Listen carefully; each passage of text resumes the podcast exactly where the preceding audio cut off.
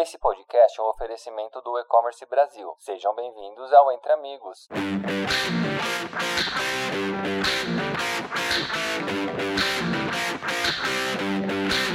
Olá pessoal, tudo bem? Meu nome é Luca, eu trabalho aqui no time de marketing da Coin e eu tô aqui com meu colega Gaston Pires, gerente de Payments and Fraud na Coin, para bater um papo sobre estratégia de antifraude e por que você, aí do outro lado que está nos ouvindo, deve pensar em métodos e sistemas que vão além da tecnologia. Mas antes da gente se aprofundar e entrar nesse assunto, eu gostaria de agradecer ao pessoal do E-Commerce Brasil por nos proporcionar esse espaço de fala e as pessoas também que trabalham diariamente nesse podcast, que levam conteúdos cada vez mais relevantes para as pessoas.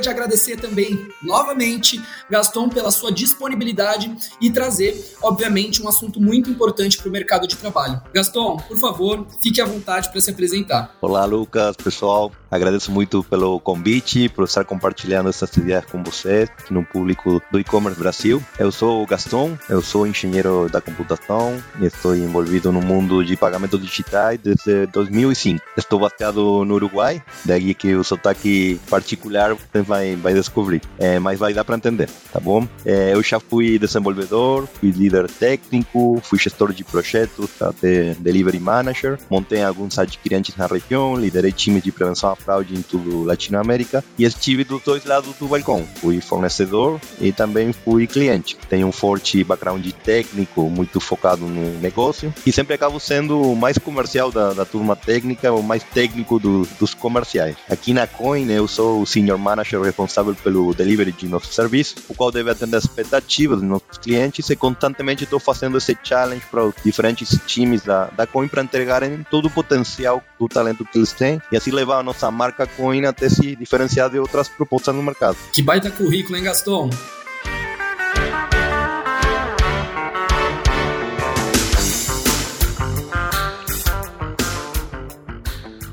Então, já que a gente está apresentado aqui, vamos um pouquinho para o assunto, vamos se aprofundar um pouco mais. Mas antes disso, vamos para uma introdução. A gente sabe hoje, querendo ou não, que a tecnologia, especialmente a inteligência artificial e os algoritmos, são sim fortes aliados no combate de golpes e também de fraudes. Mas hoje a gente vê que muitos empresários depositam quase ou toda expectativa na tecnologia e infelizmente acabam se frustrando, né? Por isso que hoje nosso podcast tem o título de Além dos Algoritmos no Combate à Fraude. A gente está hoje num timing perfeito para tratar do assunto, porque a gente está se aproximando dos principais eventos do ano. Esses eventos massivos como Black Friday, as festas de final de ano e até a Copa do Mundo, que estes geram um aumento de vendas e conversão para os negócios que estão ativos nesse período. E Gaston, me fala aqui só um pouquinho, por que as pessoas, a tecnologia, os algoritmos e até a própria inteligência artificial estão interconectados. Você pode definir para a gente um pouquinho mais do porquê a estratégia antifraude vai além dos algoritmos? Certamente, certamente. Primeiro vem as pessoas, né? As pessoas, por um lado, têm necessidade de cobrir, é, as quais são canalizadas através do consumo, seja um compra de celular, serviço de streaming, calçados, comida, etc. E utilizando os meios de pagamento que vão ser diferentes segundo o canal de, de compra desses produtos. É, falando também das pessoas, são aquelas que aproveitam as vulnerabilidades do, do ecossistema de vendas e pagamento para se enriquecer indevidamente, seja através de mecanismos não permitidos, que acabam definindo o conceito de fraude. Uh, alguns exemplos, como comprar um, um cartão roubado, um celular, um voo internacional, um serviço de streaming, uma série de, de filmes. E essas informações podem ser obtidas por engenharia social, ligando para pessoas para conferir dados pessoal, quando na outra ponta, na verdade, não tem o, o banco que realmente está pedindo informação, senão é um fraudador, né? Nesse mundo globalizado, onde tudo acaba sendo massivo, esses comportamentos não conseguem se acompanhar ou cuidar apenas com o talento humano. É aí que a tecnologia acaba sendo ferramenta para a implementação dos algoritmos, treinando, avaliando os modelos para a inteligência artificial, encaminhando o fluxo de informação e ações para implementar a estratégia de prevenção à fraude. Então, finalmente, não acaba sendo apenas algoritmo, não acaba sendo somente inteligência artificial. Você precisa é, dessa tecnologia, essas pessoas, esse conhecimento para montar uma estratégia diferencial de prevenção à fraude. Com certeza, são definições que a gente fala que as pessoas completam a tecnologia tecnologia, a tecnologia ajuda, né, Gaston, na otimização ali do dia a dia de trabalho e também contra a prevenção à fraude. E agora colocando só o antifraude mesmo no centro, Gaston, é, qual que é o papel da inteligência artificial e das pessoas na estratégia de antifraude, seja de qualquer organização? São conceitos antagônicos? Definitivamente, Lucas, esses conceitos não são antagônicos, pelo contrário, eles são complementares. A inteligência artificial é bem abrangente, mas particularmente no mundo de prevenção à fraude, é utilizado para compreender o que desejamos com uma compra boa, é, quais compras acabam sendo fraude e não queremos que outras compras similares acabem sendo aceitas nesse tipo de, de sistemas. Então, em definitiva, nós pedimos para a inteligência artificial nos ajudar a categorizar os clientes e qual é o tipo de transações que eles fazem. Agora, essa categorização acaba sendo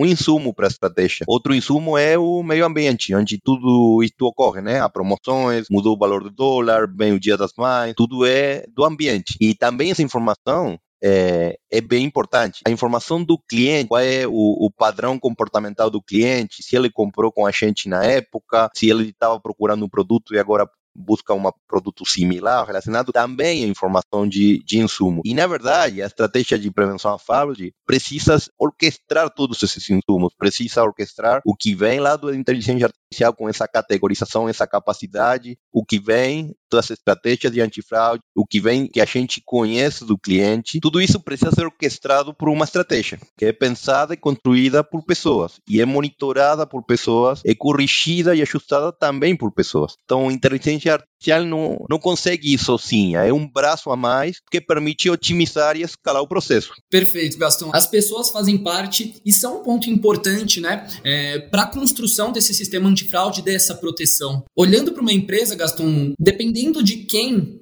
fala com você, eles vão te perguntar e ter perspectivas diferentes, né, de estratégia antifraude. Como, por exemplo, se você pega um CFO, ele perguntará quanto queremos investir em prevenção. Se a gente pega operações e um time de RH, vão perguntar quantas pessoas precisamos na equipe. Já os clientes, quantas transações queremos revisar ou revisar manualmente. Então, assim, as vendas, por exemplo, nos perguntarão quantas transações rejeitamos. É tudo muito diferente, tem interesses diferentes, né? E Gaston, uma pergunta aqui: como que você equilibra todos esses requisitos ou diferentes pontos de vista? Certamente, Lucas, esse é, esse é um dos grandes desafios da, da gestão é, além do componente mais humano da gestão, que é a comunicação e estabelecer os vínculos de confiança com cada uma das partes, é inevitável errar na, nas expectativas, né? E para evitar isso, é preciso estabelecer um sistema de métricas, de PIs, que alinhe a estratégia o mais objetivamente possível. Às vezes, algumas pessoas entendem que o objetivo é, de uma estratégia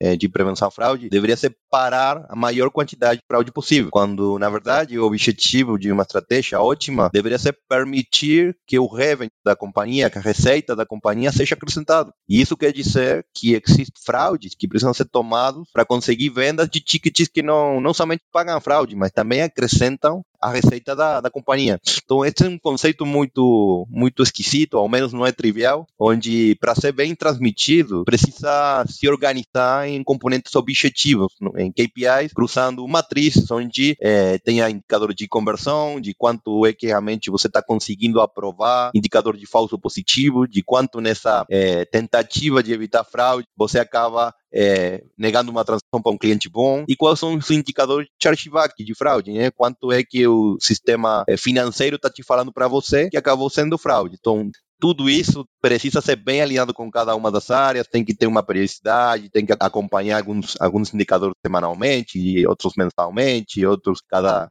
a cada que, né? Mas finalmente, o jeito de acompanhar tudo isso e orquestrar tudo isso é levando para indicadores objetivos e que sejam bem transmitidos para todas as áreas da empresa. Perfeito. E cabe também é, ao fornecedor do sistema de fraude ter é, a flexibilidade para entender a necessidade da empresa, né, Gaston? Certamente. Mas olhando assim, que recomendação você daria para uma empresa que está enfrentando esse dilema, né, de fazer tudo internamente ou contratar um provedor que resolva todos os problemas de antifraude? Na verdade, soluções mágicas não, não existem e, como tudo, depende de, de muitas variáveis, viu? A primeira é a capacidade. Qual é a capacidade da empresa, tanto em talento técnico, conhecimento do negócio? É, o trabalho de prevenção à fraude é 24/7, então as capacidades operacionais que você precisa ter é, são um componente muito muito importante. Nem toda empresa tem essa capacidade de acompanhar o tempo todo o, o que está ocorrendo com a prevenção à fraude. Caso talento, o conhecimento e operação seja algo que você já tem na empresa hoje em dia, estejam cobertas, a seguinte necessidade é acesso à informação. Hoje em dia, a informação é o banco de dados de comportamentos, perfil creditício, perfil social dos clientes, são necessários e até imprescindíveis. Em caso seja necessário comprar é, não é informação barata, não é, não é um, um valor barato que tem hoje em dia o mercado. No mundo, há muitas empresas que estão colocando mais foco hoje em dia na informação que na tecnologia propriamente dita. É, nesse sentido, as empresas antifraude como serviço adicionam muito valor por conta da informação que elas coletam e como disponibilizam para melhorar o serviço e aumentar as taxas de aprovação. Esse é um modelo clássico de consórcio, tá? Então, você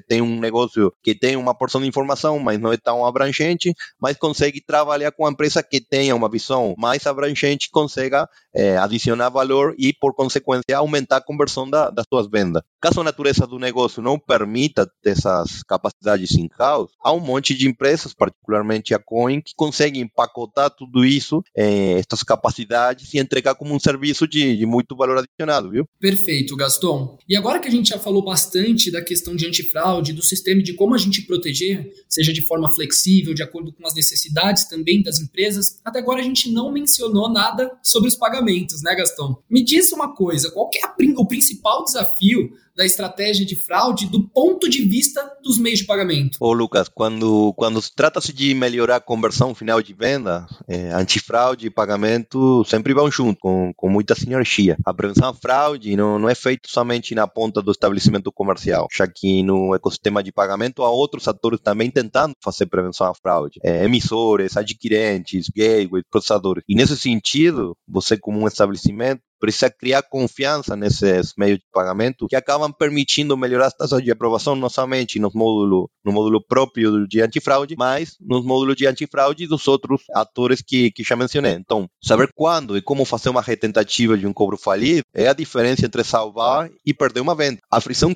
cliente exposto no processo de checkout deve ser baseado no risco que o sistema antifraude encontre para a transação. É uma baixa frição de compra, aumenta a conversão final. É importante determinar quais são os clientes com bom historial de compras para passarem essas transações por canais chamados green channels, canais verdes, né, em acordo com o resto dos atores do ecossistema para maximizar as vendas eh, e, e, a taxa de conversão. E certamente cuidando, se passar só clientes bons por esses canais, esses canais não perdem essa confiança que a gente ganhou no, no começo, né? Então, em definitiva, tão importante quanto evitar fraude, é reconhecer quais são os clientes recorrentes levá-los para um caminho de maximizar a conversão e melhorar a experiência de compra. Perfeito, Gaston. E são pontos assim que também geram rentabilidade para a empresa, né? Então, são estratégias ali que andam muito próximas uma das outras, né? Então, a gente falando de meios de pagamento e até do sistema antifraude, te dão oportunidades ali de analisar a fundo é, como conseguir essa tão desejada conversão, né?